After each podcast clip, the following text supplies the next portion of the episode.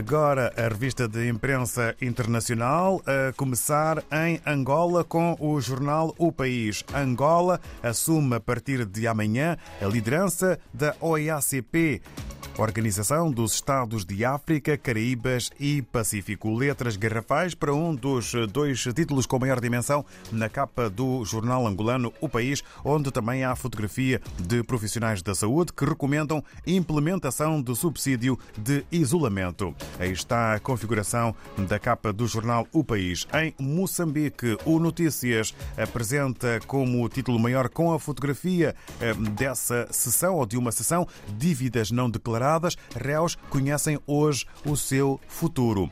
E Songo campeão no campo do futebol moçambicano. Ainda sobre pesquisa de petróleo prevista a abertura de novos poços. E em Cabo Verde, segundo a publicação a semana, Paulo Rocha, ministro da Administração Interna, diz ser ficção suposto desentendimento com a ministra da Justiça.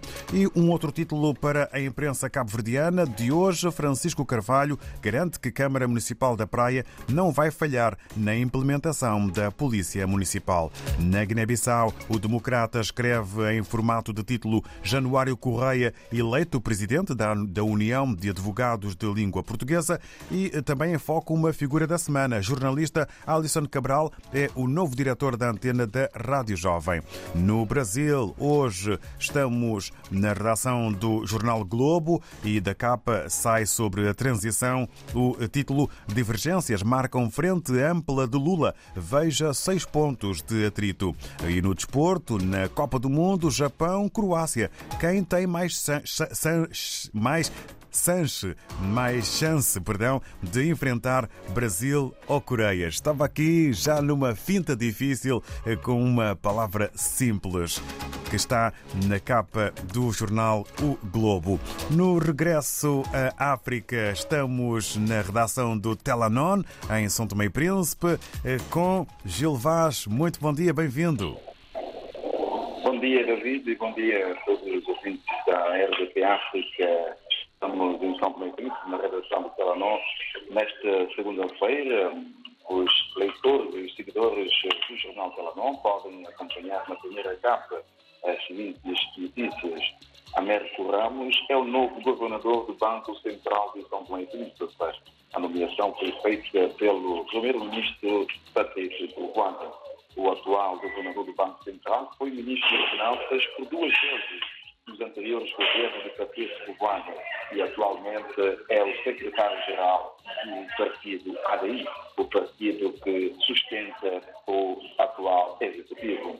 Patrício Ruanda, na cerimónia de impulsamento do novo governador do Banco Central, explicou que a nomeação de Américo, que substituiu a Mestre Barros, que estava há um ano do fim do seu mandato, acontece numa altura em que o governo está a negociar com parceiros, nomeadamente Banco Mundial e Fundo Monetário Internacional, novas ajudas financeiras para São Tomé e Príncipe. Esta é a justificativa da nomeação de Américo Ramos como o novo governador do Banco Central de São Tomé e Príncipe. Ainda fazendo destaque nesta segunda-feira o calor do acontecimento do dia 25 de novembro, a tentativa de assalto ao quartel-general, onde o Dolphy Neves, um dos visados nesta uh, ação, uh, disse que a única coisa que falhou nessa estratégia foi a não aniquilação da sua pessoa. Declaração foi feita após a sua libertação por decisão do Tribunal de Primeira Instância. Lembra-se que atualmente Delcio Neves é o deputado da nação do partido Basta. Ainda nesta segunda-feira, sob o calor ainda do dia dos acontecimentos do 25 de novembro, temos aqui esta movimentação na chefia das Forças Armadas, onde o ex-brigadeiro Olímpio Paquete, depois do incidente, pediu a sua demissão, e esta demissão foi aceita pelo Presidente da República, que já nomeou um novo brigadeiro.